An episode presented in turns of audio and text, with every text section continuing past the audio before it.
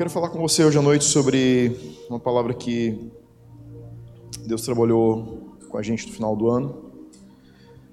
Nós terminamos o nosso ano perguntando o que Deus queria para. Antes de eu entrar na palavra, é, o Renan falou do, do livro de devocional. O Lucas e a Emily começaram a usar já no sábado. Um material que a Lid desenvolveu com muito carinho.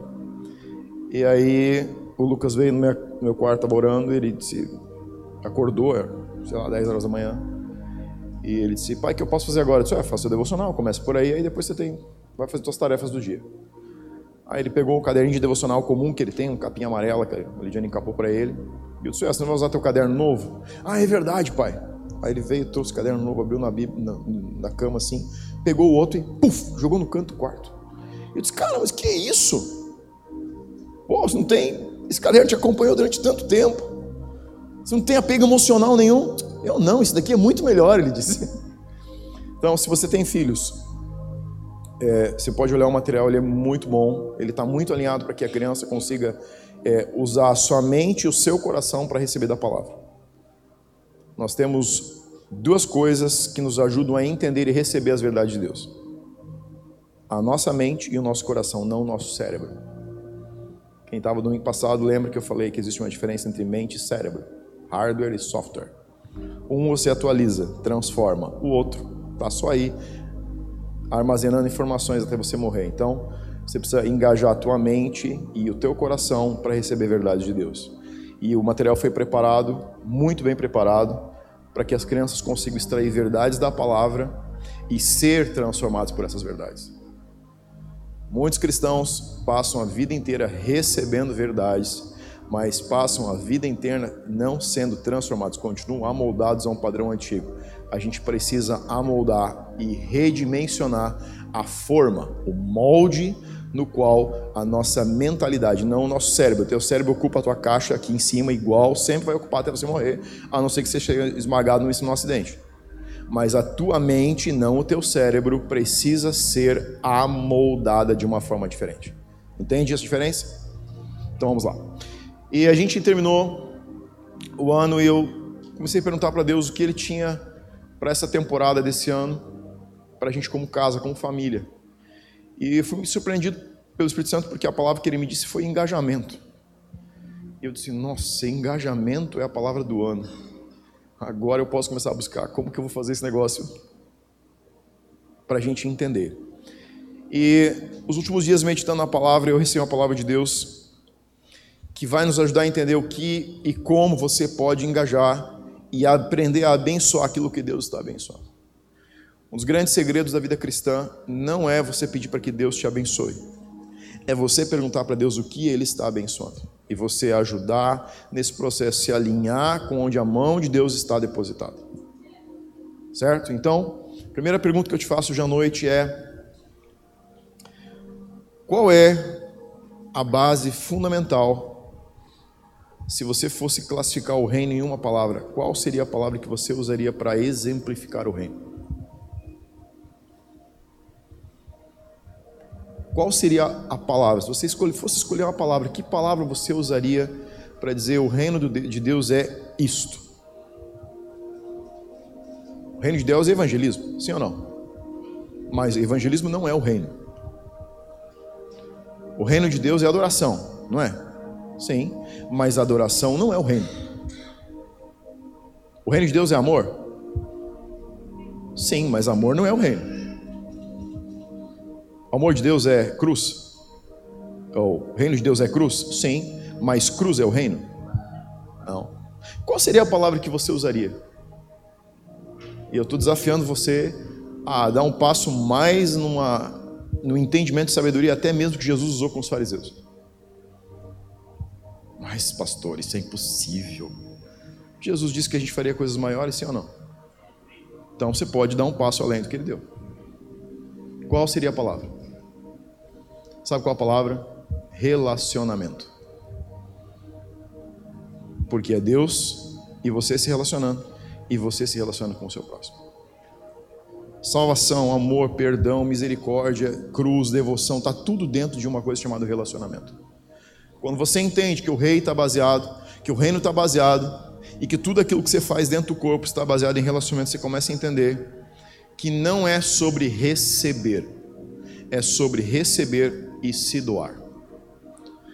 Nós não estamos vivendo o reino verdadeiramente até que exista troca de energia. Ai, energia, é, energia. Até que exista uma troca entre aquilo que você tem e aquilo que o reino tem, e aquilo que o reino tem ele te dá, e aquilo que você tem você doa. Todos nós nascemos com um pacote inicial de dons e eu quero falar sobre o pacote básico de dons que todo cristão vem. Todos nós precisamos relacionar com o corpo como membros. Paulo falou sobre sermos membros de um mesmo corpo. Então, quando você pensa no relacionamento com o corpo, e aí o Espírito Santo me disse algo que eu não tinha parado para pensar, que foi o seguinte: você não está se relacionando com o corpo por estar preso a um corpo. O que é o relacionamento com o corpo? A ceia é um relacionamento? Não. Vir à igreja é relacionamento com o corpo? Não. Não é. Dizimar é relacionamento com o corpo? Não, também não é. Oferta é relacionamento com o corpo? Também não é. O verdadeiro relacionamento com o corpo é quando você entrega e recebe. Eu vou te pedir para fazer algo bem prático. Dá uma olhada assim de cima e embaixo para você. Olha aí. Me diz que órgão, que parte do seu corpo você simplesmente poderia tirar fora hoje porque não serve para nada. Não estou falando dos quilinhos extras, tá? Estou falando de órgãos, partes. Os quilinhos são assunto seu. Isso não foi Deus que colocou aí, você acrescentou ao que ele já colocou. Tem muito crente acrescentando coisa que Deus fez, não precisa. Você pode até tirar alguma coisa. Então, que parte do teu corpo você poderia remover sem falta? O que vocês acham de as mulheres ficarem carecas? Não. O que você acha de você, como homem, que precisa pintar unha e arrancar todas as unhas dos seus dedos? Sim ou não? Que parte do corpo você pode remover que não faça falta? A simples resposta é nenhuma. A sobrancelha é bonita quando ela está aqui. Não quando é uma unicelha, mas é quando é uma sobrancelha. Sabe a unicelha? Você tem aquele negócio que é tipo uma calha de chuva, que o pingo pega e desce para o lado, então, isso é uma unicelha. Então, até a sobrancelha é bonito quando existe. Então, muitas vezes nós pensamos que por estarmos frequentando uma igreja, nós estamos unidos ao corpo. Você pode frequentar uma igreja 50 anos, a sua vida toda, e você pode não estar conectado ao corpo. Porque conexão com o corpo não é um lugar onde você está, é algo que você faz. O relacionamento verdadeiro é uma entrega e um ponto de recepção. Existem duas extremidades trocando energia, trocando fluidos, para que haja realmente um relacionamento verdadeiro. Então, você pode estar em uma igreja e a igreja é o reino? Sim, mas o reino não é uma igreja. Porque não é uma igreja, não é uma denominação, não é um lugar que manifesta na completude do reino. Mas as igrejas, as comunidades cristãs, a, comunidade, a nossa igreja, como uma casa, como uma família, representa o reino. Ela é o reino, mas o reino não é uma igreja. Você entende a diferença? Ou seja, o reino não se, se restringe a uma ou até mesmo todas as igrejas. O reino é o que acontece quando você está fora da igreja no teu lugar de trabalho. Então ela não é uma igreja, apesar de a igreja ser o reino. Então eu quero que você abra a tua Bíblia em Romanos capítulo 12, versículo 1 em diante.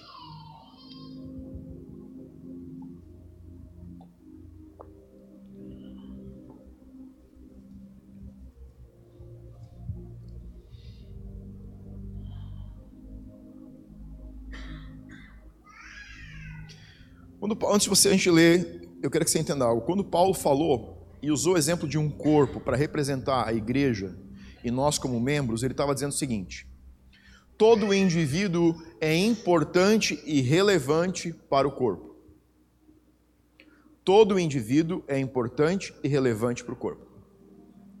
Todos nós iniciamos no ponto da importância. Mas não podemos permanecer no ponto da importância.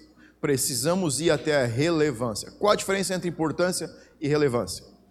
Importante é quando você chega aqui e alguém diz assim: Nossa, como é bom você estar aqui. É importante você estar conectado todos os domingos. Nossa, como faz diferença quando você não vem. Como a gente sente a tua falta quando você não está. A gente está revelando a importância que você tem para a gente. Mas importância ainda está falando só de mim. Enquanto que relevância é quando eu já estou influenciando a vida desse corpo.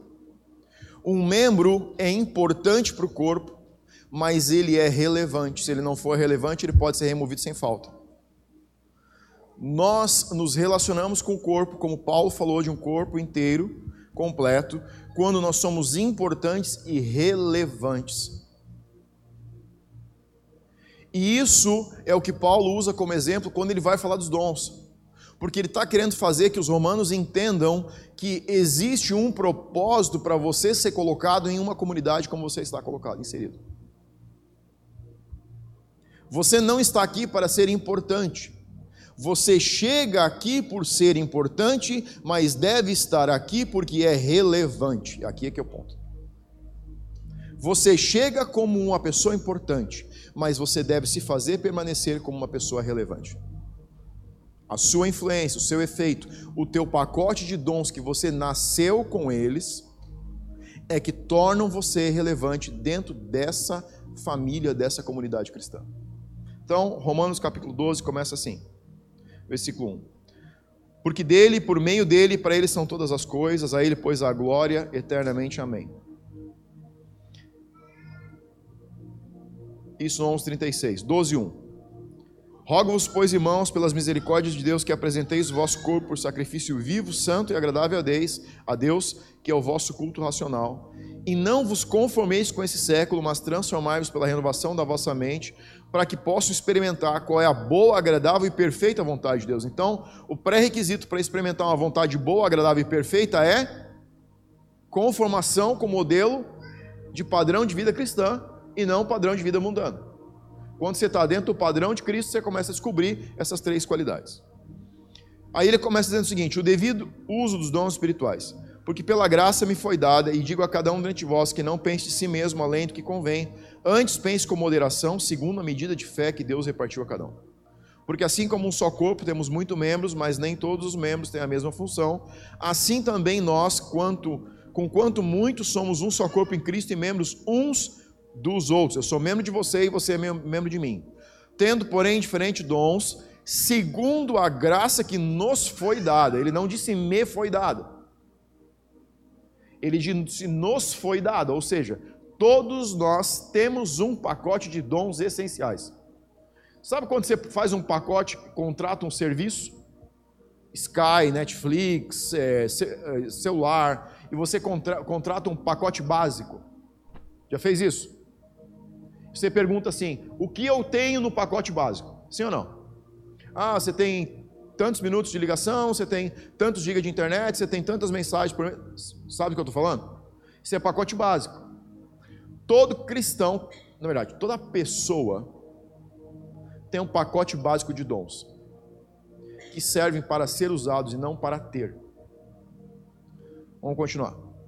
Tendo, porém, diferentes dons segundo a graça que nos foi dada, se profecia, seja segundo a proporção da fé, se a servir, sirva-se, se a ensinar, sirva, se a ensinar, esmere-se no fazê-lo, ou o que exorta, faça com dedicação, eu sou bom nisso, que contribui com generosidade, se a exercer liderança com diligência, quem exerce misericórdia com alegria. Então, o nosso primeiro ponto hoje à noite é, rogo-vos, pois. Quando Paulo está dizendo, rogo-vos, ele está dizendo o seguinte, a palavra original é encorajo, exorto insistentemente. E aí ele coloca uma palavra depois do, rogo-vos, ele diz, pois. O que ele está dizendo é o seguinte: considerando tudo que eu falei com vocês nos 11 primeiros capítulos, portanto, por causa de tudo que eu falei, eu rogo a vocês que vocês entendam sobre dons. Então, o que ele está querendo dizer para os romanos é o seguinte: eu dei uma bagagem de 11 capítulos, se você olhar os 11 capítulos, você vai entender qual é a plataforma base que ele está formando de pensamento.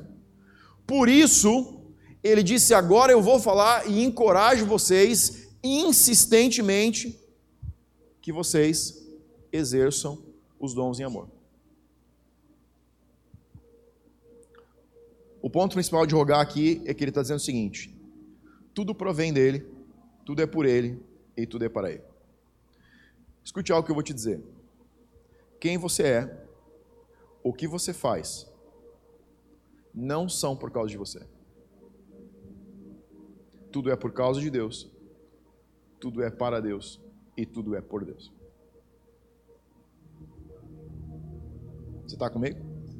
Você quer que eu acabe o culto aqui, tá bom? Então você sorri para mim, eu vou me sentir bem se você fizer isso. isso. Aí sei que você está gostando do que eu estou dizendo. Então, o que Paulo está dizendo é o seguinte: eu rogo a vocês, baseado em todas as informações, que eu dei, que vocês comecem a entender que, como membros de um corpo, vocês precisam funcionar, não existir.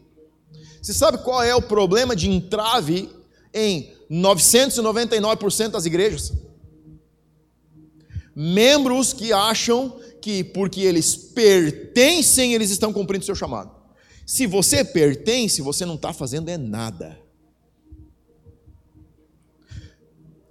Você já mandou dinheiro para fora do país? Alguém já fez isso? Sabe como é que você manda dinheiro para fora do país? Você não chega lá no banco e diz assim: Olha, eu quero mandar dinheiro para o Canadá. Você precisa de um intermediário para mandar dinheiro para o Canadá. Você não manda assim dinheiro. Você chega no banco e diz: Ó, oh, eu tenho um amigo que mora no Canadá, lá no banco. Eu sei que tem uma agência do Banco do Brasil lá. Posso mandar dinheiro para lá? Não, você não pode. Você precisa contratar um serviço para mandar esse dinheiro para lá. A instituição chamada Corpo de Cristo é a forma como você manda dinheiro para a eternidade. E dinheiro não é dinheiro físico, ele é capital. Capital do qual você vai se prover pela eternidade. Quando Paulo está dizendo o seguinte: você entender que você é um membro do corpo, para você entender que você é um membro, você precisa de alguma maneira mandar parte do que você se relaciona com o corpo para prover para a sua eternidade com Deus. Tudo que você faz, tudo que você é, tudo que você investe no reino, você está mandando através de uma instituição para a eternidade. Por isso que você precisa estar conectado a um corpo.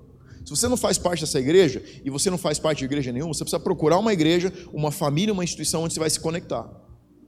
Você não consegue ser membro do corpo porque você está andando por aí dizendo assim: um dia eu aceitei Jesus, agora eu sou dele. Ótimo.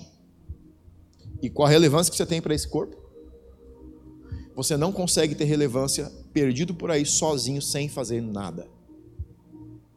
No mínimo, trazer beleza para a instituição, você precisa trazer que nem cabelo, penteado, chapinha. Mas talvez seja a tua função, desempenhe ela e se esmere em desempenhar essa função. Gálatas 2:20 diz assim: Logo já não sou eu quem vive, mas Cristo em mim, e se e, e esse viver que agora tenho na carne, viu pela fé no Filho de Deus que me amou e a si mesmo se entregou por mim.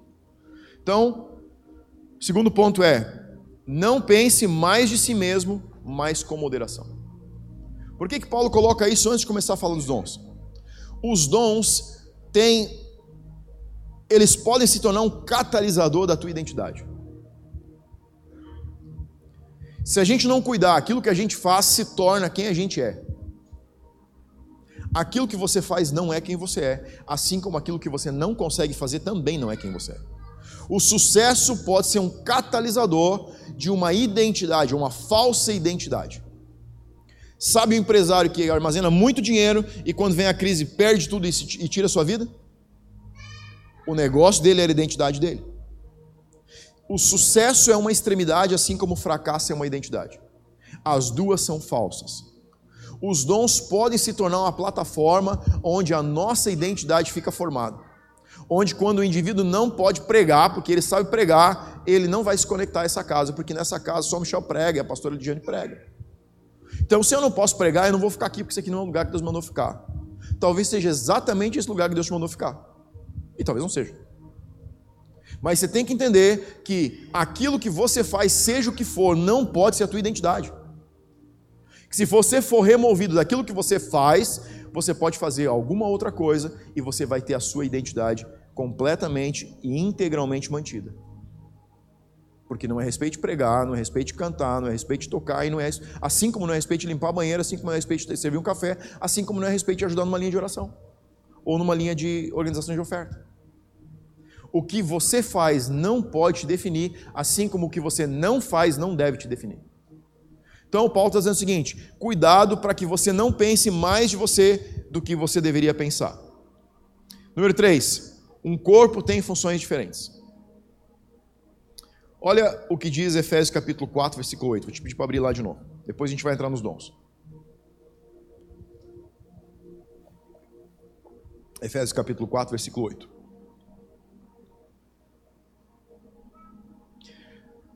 Deixa eu dizer algo para você. Você não recebeu os teus dons quando você disse sim para Jesus. Sabia disso? Sabia que você não recebeu os dons quando você foi salvo? Quantos aqui pensavam que os dons vinham com a salvação? Quem não vai levantar a mão de jeito nenhum, nem que eu pergunte se você é bonito? Todos vocês sabiam que os dons não vêm com a salvação, que você nasce com eles? Todos sabiam disso?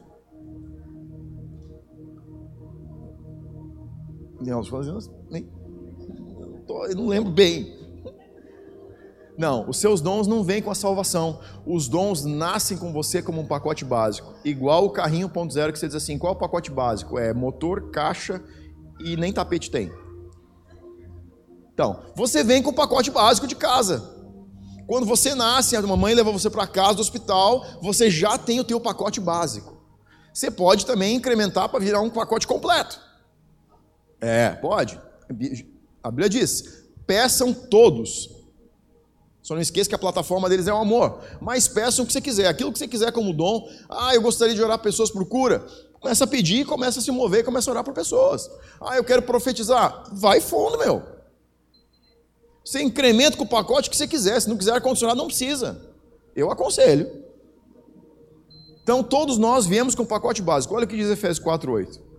Por isso diz: quando ele subiu às alturas, levou o cativo o cativeiro e concedeu dons aos crentes. Que, que diz aí? Dons aos. Os homens são os crentes? Aos greenhouseiros. Não, aos homens. Homens aqui é genérico. A palavra original está falando a face de um homem que o distingue dos animais. Então não é o povo cristão que tem dons, são os homens sobre a terra que têm dons dados por Deus. Você tem um pacote básico, como eu tenho um pacote básico.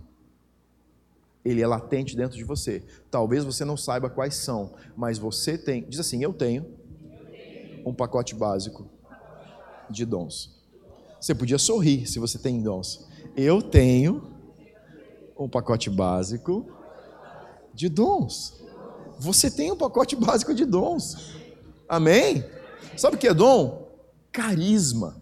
Presente. É irrevogável.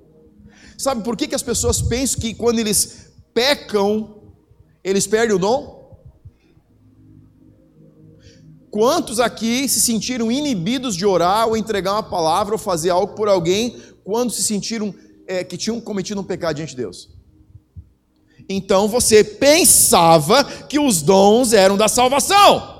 Mas quando eu pedi para levantar a mão, você ficou assim. Eu sabia. Sabia nada. Porque se é um pacote que vem com você como pessoa e não como cristão, por que é que agora que você fez algo errado, Deus diz assim: não, me devolve aqui, isso aqui é meu. Ah, você não merece. Você já não merecia antes?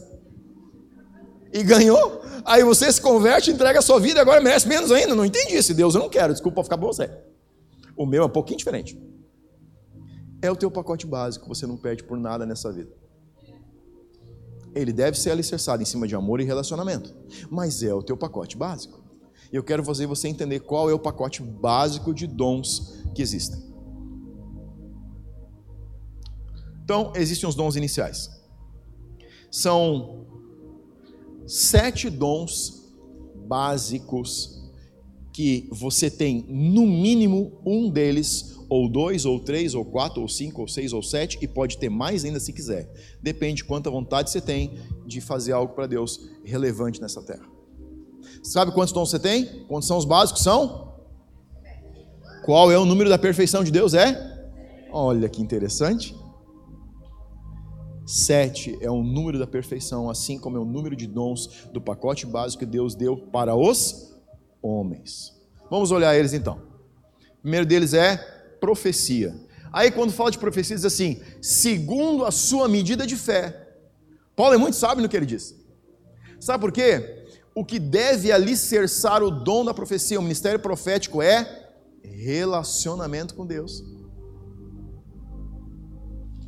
O que é relacionamento com Deus, ou a medida de fé que deve nortear, alicerçar, basear, ser a coluna do ministério profético? Jejum, oração, leitura e meditação da palavra. Porque você não consegue profetizar o coração de Deus a menos que você se relacione com Deus. Então toda profecia deve vir de um lugar de relacionamento com Deus. Se a pessoa te entregar uma profecia, uma palavra profética, alguma coisa aqui, aqui vou te pedir um favor, pergunte para ele quanto tempo você tem gastado com Deus. Se ele disser e você achar que o número é ineficiente, ignora a profecia. Começa por aqui. Ah, pastor, mas ele acertou. Até quem adivinha pode acertar. Toda profecia que não vem de relacionamento, vida com Deus, leitura, meditação, oração, vida devocional, tempo com Deus, ela é adivinhação e não é ministério profético. E elas andam muito parecidas, e inclusive pode ser assertiva. Mas ela não é a revelação do coração de Deus. Porque o que alicerça o ministério profético não é saber o que Deus está dizendo, é saber o que ele sente e pensa sobre aquilo que ele está dizendo. E isso um adivinhador não pode. Isso alguém que está se relacionando com Deus pode. E o ministério profético é para todos os cristãos. Então, você já começa com um dom inicial que é estar disponível para todos os cristãos. Amém? Então, alicerçar esse relacionamento é o ministério profético é o relacionamento com Deus. Número dois, sirva serviço. Por que, que Paulo coloca que no serviço você deve servir? Porque a maioria dos cristãos não quer? A maioria dos cristãos não quer servir. Porque servir, ai, é tão insignificante. É tão ruim ter que ir mais cedo para a igreja e aí receber todo domingo as pessoas e sorrir para eles e abrir a porta, né? Porque servir parece tão inadequado. Parece que servir ajudando a limpar um banheiro, ajudando a servir um café, ajudando a dar a mão para uma pessoa que recebe, chega na porta, é, um visitante que está vindo pela primeira vez, alguém que não conhece a família. Nossa, isso parece tão pouquinho. Sabe por que, que Paulo diz sirva? Porque ele sabia que a maioria dos cristãos tem dificuldade de querer servir na casa onde ele é alimentado. É um membro que está querendo sugar do corpo, mas não quer dar nada. Serviço é o segundo dom na lista de dons iniciais, porque todos os cristãos podem e devem. Não, ah, de novo. Né? Todos os cristãos podem e devem servir. servir. Se você é um membro do corpo, você precisa ajudar esse corpo a ter saúde e ficar forte. Pega um dedo da mão e enrola ele num pedacinho de madeira, bem enroladinho, sem estar machucado, e vai fazer o teu serviço normal para você ver como é que fica. Você fica todo errado. Por um dedo que não está funcionando. Assim é a instituição quando a gente tem uma parcela de membros que querem servir esse dom e uma parcela de membros que quer vir domingo após domingo sentar na igreja e ouvir a palavra de Deus para eles da semana.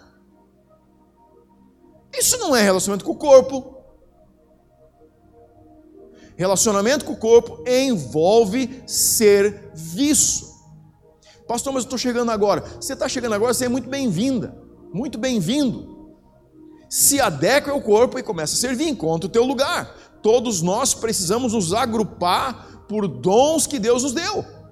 Você precisa encontrar alguém que você diga assim: nossa, o que você faz é legal, eu posso te ajudar a fazer isso também? E a gente vai te treinar e vai te preparar para que você possa servir, porque outras pessoas estão chegando e precisam que todos nós estejamos engajados servindo nesse corpo. Você não pode ser um consumidor da fé. Você precisa ser um consumidor da fé, mas construtor da saúde do corpo. É isso que envolve ser membro. O que, que, o, o que, que esse corpo está dando para mim? O meu dedo recebe no meu corpo todo dia.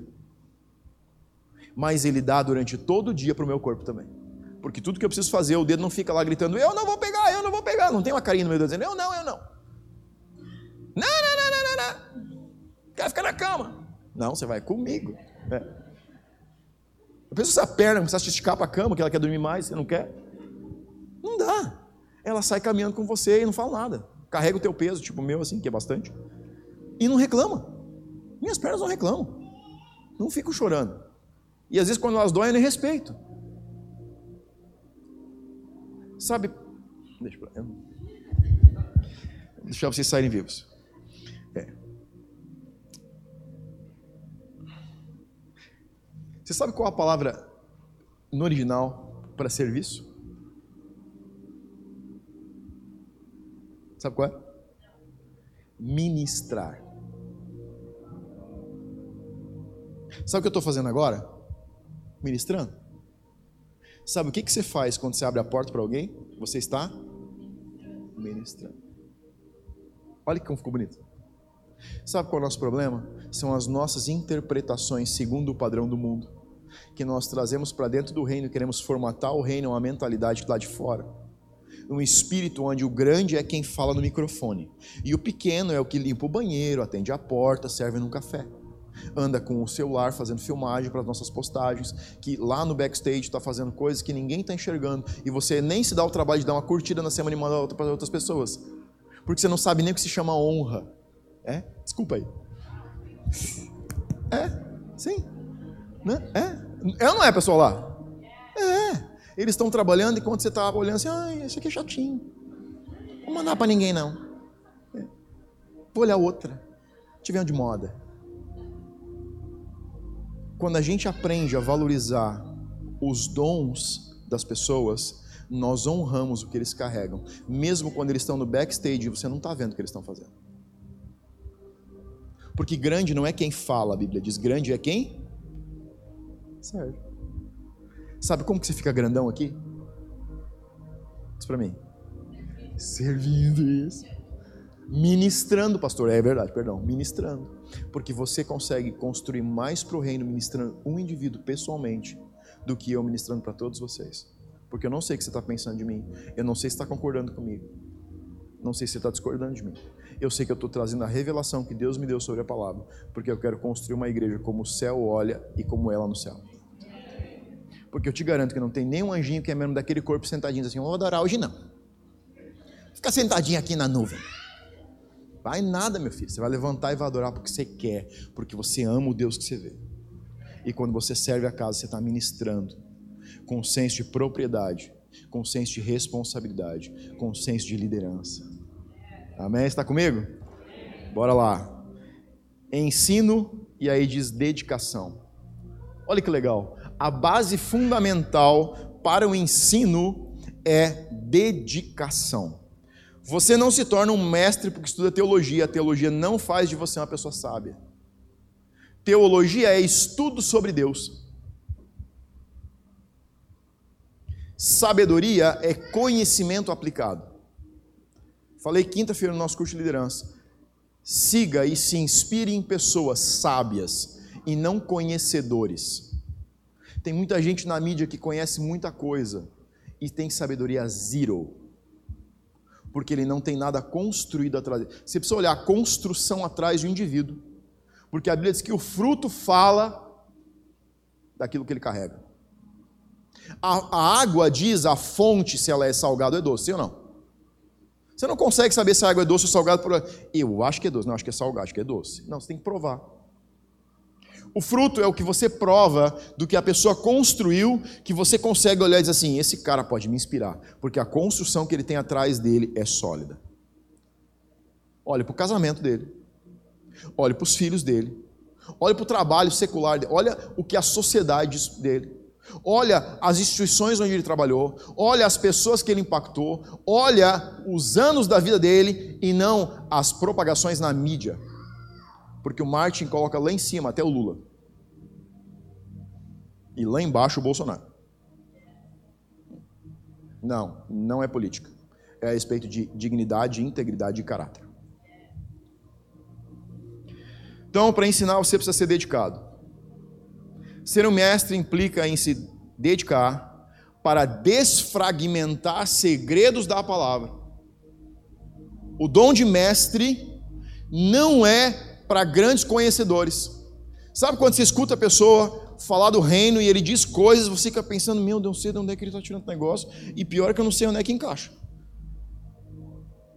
Não, isso não deve ser para mim, porque isso deve ser para uma outra pessoa que está aqui um mestre desfragmenta segredos e você olha assim: nossa, isso aqui eu posso aplicar na minha vida. Nossa, isso aqui eu também posso aplicar na minha vida. Ó, oh, isso aqui também dá para mim. Porque quem fala e não desfragmenta, isso se chama filosofia. A filosofia é devaneio, conhecimento não aplicado. A sabedoria é prática. Quando você olha para Salomão, quando que está o ícone da sabedoria de Salomão? Quando que as pessoas começam a dizer, esse cara tem um espírito de sabedoria? Quando que é? Quando ele sentava e trazia eh, demagogias e pensamentos sobre a divindade de Deus. É isso? Não, não, não. Sabe quando que é? Quando aparecem duas mulheres que tiveram um filho, dois filhos, um morreu, e as duas estão brigando porque querem o filho. E ele tem uma palavra de sabedoria, diz assim, ah, quer saber, corta no meio da metade para cada uma. E a mãe diz: Não, não, não, não.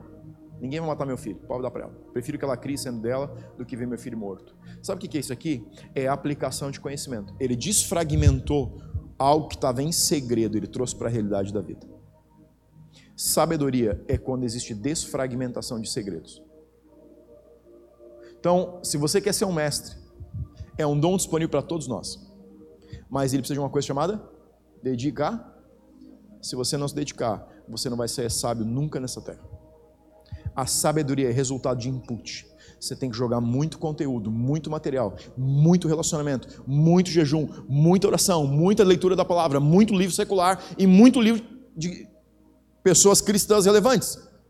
E você começa a formar um conteúdo interno e através do relacionamento com Deus, do Espírito Santo, você começa a tirar para fora um negócio chamado sabedoria. E ele começa a brotar quando você não espera. Você está fazendo teu devocional você tem uma revelação na palavra. Não porque você viu uma publicação bonita, mas porque Deus te deu algo que Ele não deu para ninguém. Então, esse é o segredo de quem quer ensinar. Animar, ou seja, aquele que deve animar, anime. Esse, esse dom aqui, eu diria que ele é um dom ministerial, porque o dom de animar está conectado ao dom pastoral. Pastores têm uma facilidade de animar as pessoas. Dentro da nossa equipe tem pastores.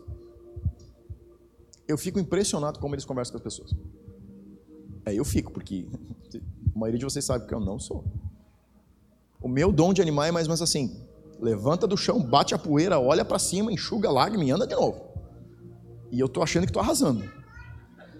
Eles param do lado das pessoas e percebem quando a pessoa não está bem. Eu até hoje me pergunto como que consegue. Sabe, sabe quando você fica nervoso, você soa diferente, que tem um cheiro diferente? Já aconteceu contigo ou não? Quando você fica muito tenso, muito nervoso numa situação que você não está no controle? Às vezes eu penso que eles conseguem perceber um odor que eu não percebo. Que a pessoa está triste, ela libera um cheiro suave. E eles sentam e conversam, né? Eu ficava impressionado com o pastor Eugênio é, é mestre pastoral, ou um pastor mestre. Um dia a gente estava num encontro, terminou o encontro, a gente tinha que vir da praia para a igrejinha, porque ele tinha que ministrar. Isso já eram cinco e meia. Nós estávamos no quarto conversando. A pastora Osana arrumou todas as malas, carregou todo o carro levou toda a bagagem e ele ainda estava sentado na cama conversando. E ela não conseguiu desligar ele daquela, daquele, daquela conversa, porque ele estava pastoreando. O pastor consegue animar quando ninguém mais consegue. É um dom que eu diria assim, ele já é muito fácil identificável dentro da pessoa que se preocupa com indivíduos. Eu tenho, eu tenho uma pessoa da equipe que quando eu digo assim, se não está satisfeito, vai embora, ele quase chora a semana inteira. Por quê? O que é isso? É dom pastoral. Eu nem lembro na segunda que eu falei. E ele, hum, Michel, não fala isso. E de repente alguém pega e vai embora mesmo. Eu digo, estou nem aí. Não, mas está tudo bem, deixa eles ficar. Por quê? Porque o chamado está dentro da pessoa. Então tem alguns dons que você vê mais de forma natural em algumas pessoas. Contribuir com generosidade. Esse dom aqui é legal. Aqui o bicho pega. Se tem um dom que é difícil de falar, é o dom de contribuição. Porque ele toca na parte que nós mais amamos, que é o nosso dinheiro. Se tem um negócio que a gente ama nessa terra é dinheiro. Então, o dom de contribuição é uma capacidade de angariar fundos. Por que, que é um dom difícil demais de a gente se mover? Porque o que é que está associado quando você pensa em ganhar dinheiro? Dar ou guardar? Dá, pastor. Quer ganhar dinheiro? Vai dar para todo mundo. É dar ou é ganhar? Ou é armazenar? É armazenar. Quando você pensa que vão dobrar o teu salário, você começa a pensar no carro que você vai comprar, onde é que você vai tirar suas férias, a roupa que você vai comprar. A loja que você não compra mais, porque lá já vi as meninas andar mesmo com a mesma roupa que eu, agora vou comprar só na outra. Por quê? Porque a gente está focado no armazenar. A capacidade de ganhar dinheiro é dada não para armazenar, mas para compartilhar. Isso é um dom igual ao dom de profecia, igual dom de ministério de cura, igual dom de todos os dons que você pensar, dom de sabedoria, dom de mestre, todos os dons estão no mesmo lugar de quem sabe ganhar dinheiro. Se você sabe ganhar dinheiro, deixa eu dizer um negócio para ti. Usa isso para o proveito do reino e não para o teu proveito. Porque isso é igual alguém que profetiza, querer profetizar para o seu benefício. É igual alguém que cura, não querer curar as pessoas e querer curar só a sua família ou se promover a autocura. Isso é mau uso do dom que Deus deu a você. Deixa eu dizer algo para você. Todos nós seremos julgados um dia pelo uso dos nossos dons. Amém? Seja ele de profecia, se você foi chamado para entregar palavras do coração de Deus e você se cala porque você tem medo de errar, um dia você vai se apresentar diante de Deus. Deus vai dizer assim: vem cá, senta aqui. Vamos falar como que você exerceu o teu dom. Ah, Deus, mas você não entende, eu tinha muito medo de errar. Ele não vai te perguntar se você tinha medo. Ele vai perguntar o que você fez com o teu dom. O dom de administrar finanças é exatamente igual o uso de qualquer um dos outros dons. E eu não estou falando sobre dízimos e ofertas. Dízimos e ofertas é devolver o que é de Deus. 10% que eu ganho, eu estou devolvendo para Deus e a minha oferta é alçada. Generosidade, dar com generosidade é o que você faz além dos seus 10% das suas ofertas. É onde você se engaja, porque Deus está te abençoando. Eu não estou te dizendo que você precisa dar tudo. Sabe o que eu estou te dizendo? Que você tem que dar na medida que eu dou o meu. Não dinheiro, dom, que eu não tenho. A medida que você deve se relacionar com o seu dom é a medida que todos se relacionam com o seu dom. Como que é? Quando eu passo a semana inteira mal, porque eu preciso pregar no domingo, e passo mais uma semana mal pelo causa do que eu preguei no domingo. O dia que você estiver deitado na sua cama, uma semana sem dormir por causa da oferta alçada que você deu, você está exercendo seu dom. Fala, Deus. Você está me entendendo? Ó, enquanto você não ficar com a consciência pesada porque deu, você não deu. Qual é o padrão de dar?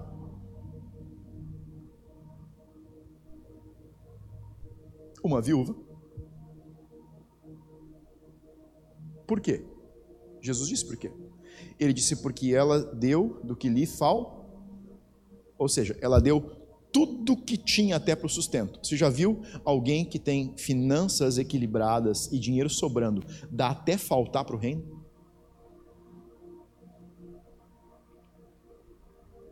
Cri, cri. Você está bem? Você está comigo ainda? É, eu sei. Se você não voltar mais, pelo menos vou terminar isso aqui bem.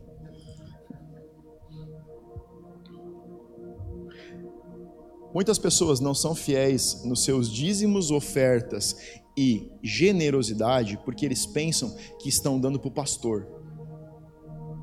Você não dá o teu dinheiro para mim.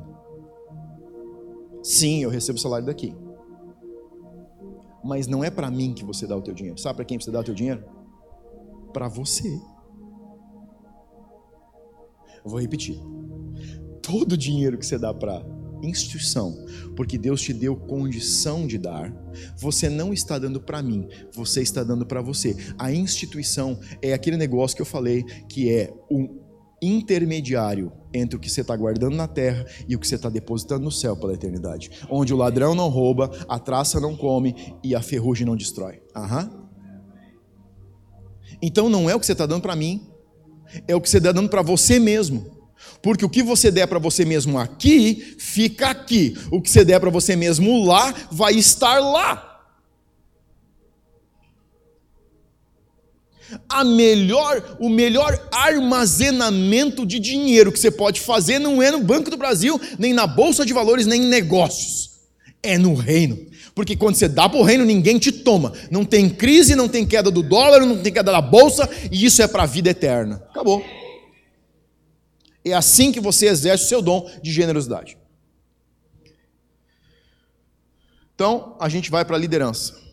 E aí, liderança, a palavra é urgência, cuidado e zelo. Isso é o contexto de quando Paulo fala de liderar. Então, você que é um líder da casa vai se entender bem agora. Então, o que você precisa saber é se você está usando o teu dom com zelo, cuidado e urgência. A maneira que você se relaciona com o seu dom de liderança deve ser dentro do padrão que Paulo estabeleceu. Liderança é um dom que você exerce. E você pode chegar à liderança porque você recebeu uma promoção, porque alguém investiu em você, ou você pode simplesmente exercer liderança porque é um dom natural. Te coloca num lugar quando você está liderando o grupo. Isso é um dom natural. Mas você pode estar liderando por dois motivos. Alguém não ocupou uma posição e você foi colocado lá, ou porque você cresceu dentro da casa. A questão não é como você chegou à posição de liderança, a questão é como você está exercendo liderança dentro da casa. Então a gente vai lá. Cargos de liderança envolvem seu exemplo de vida fora e dentro da casa, além do exemplo de proatividade, liderança, visão, senso de missão que você tem. Liderar implica em como você está se relacionando com a sua vida aqui e fora daqui. A referência que você está trazendo para as pessoas que estão te seguindo exemplifica o nível de liderança e como você está cuidando do teu dom de liderar. Então aqui eu vou jogar uma pergunta. E a pergunta é para todos. Para quem está caminhando. Escuta o que eu vou dizer. Se todas as pessoas que você lidera forem a média do teu potencial de liderança nos últimos 12 meses, nós crescemos, ficamos igual ou diminuímos? Tá boa pergunta. Essa é uma boa pergunta. Se todas as pessoas que você lidera lideraram, liderarem o próximo ano, como é a média da tua liderança nos últimos 12 meses, o que o corpo ganha de impulso ou é amarrado para trás? Porque muitas vezes a gente pensa que a gente está abafando. A gente está detonando, estou acabando com tudo. Sou proativo, estou a milhão. Mas quando você começa a olhar mais fundo em como você está liderando, você começa a perceber que você não está fazendo com zelo isso diante de Deus. Deixa eu dizer algo para ti. Liderança, se não tiver te custando a tua vida, é bem certo que ela está abaixo do nível que você deveria estar tá exercendo seu dom. Porque a salvação custa, sim, Jesus, vem morar no meu coração. Mas a devoção, Jesus disse, você vai ter que se negar a si mesmo e me seguir. Então a pergunta que eu te faço é: quanto de renúncia diária você faz para exercer o cargo de liderança que você exerce? Sabe o que é negar a si mesmo? Me diz tudo que você tem vontade e você diz não para si mesmo, e eu vou te dizer qual é teu potencial de liderança. Ou melhor, Deus vai te dizer. Porque um líder em potencial sabe juntar todas as suas vontades e escolher entre as que ele vai cumprir, por causa que ele tem outras porque ele precisa cumprir. Os meus filhos acordam de manhã, a Lidiane começa dentro de casa. Devocional. Primeiro, vai, já escovou o dente? Lavou o rosto? Penteou o cabelo? Devocional. E todo dia tem que falar a mesma coisa. Porque eles não têm capacidade de escolher entre o que eles querem e o que eles precisam. Porque se depender dos meus, não sei como é que são os teus, mas se depender dos meus, o Lucas acorda e vai para o videogame. Aí levanta, pega o prato e vai almoçar no videogame. Aí ele deixa o prato na cama e continua no videogame. Então alguém tem que dizer para ele aqui, ó, você tem uma hora por dia com meia hora cada vez, com intervalo de duas horas. Acabou. E se você não fez suas tarefas, você não vai usar nem 15 minutos, nem 5 minutos, nem um minuto. Porque não tem capacidade de se autoliderar. A gente está desenvolvendo isso neles. Agora a pergunta é: você está vivendo a sua liderança com urgência, cuidado e zelo? Porque a maneira que você se relaciona com o corpo como líder é o que você está devolvendo para o corpo daquilo que você está recebendo. Eu não posso moldar a minha forma de liderar essa igreja pelo que vocês acham de mim. Eu preciso moldar a partir do que eu acho de mim, a partir do que a palavra diz de mim. Eu preciso perguntar para Deus: Deus, eu preciso apurar o negócio, eu preciso acalmar o negócio. Preciso ser mais sério nas palavras ou posso brincar um pouco mais? Eu estou conseguindo ser inspirador, eu estou conseguindo engajar pessoas, eles estão sendo cristãos diferentes, a família deles, o trabalho deles, a vida deles, a vida devocional está sendo afetada por causa da minha liderança, porque se não está, eu não estou liderando com zelo. Eu tenho certeza de um negócio. Eu vivo por isso. Eu quero chegar um dia diante de Deus e eu quero sentar e ouvir dizer assim: servo bom e fiel. Ah, eu não quero que ele me pergunte o que, que você fez. Eu quero que ele possa me dizer, sabe, você afetou aquilo e aquilo e aquilo sem saber que você estava afetando. Sabe por quê? Porque você se doou mais que você precisava ter se doado. Porque eu tenho uma referência de uma geração passada que sabia fazer uma devoção. Eles sabiam morrer por uma causa. Eles sabiam como perder a sua vida para que outras pessoas pudessem ter vida. Isso é liderança. É para isso que Deus está nos chamando para em 2020 como casa. Amém? A gente vai concluir. Misericórdia, ele diz exerça com alegria. Agora, por que, que Paulo diz para exercer misericórdia com alegria? O ministério de misericórdia é um ministério que está focado em pessoas carentes, necessitadas. Quando você começa a liderar e lidar a nível ministerial com dons, você precisa aprender a. Eu gosto de uma palavra que o Randy Clark usa que é ter um escudo de proteção. Você não consegue orar por cura pelas pessoas a menos que você não se envolva e se engaje emocionalmente com os problemas. Você precisa orar por cura com compaixão, mas engajado no que Deus está querendo fazer e não no problema que a pessoa está passando. O ministério de misericórdia, Paulo está dizendo que tem que ser exercido com alegria. Não porque você sai na rua, vê uma pessoa carente e começa a dar risada de tão feliz que você está porque ele está naquele estado.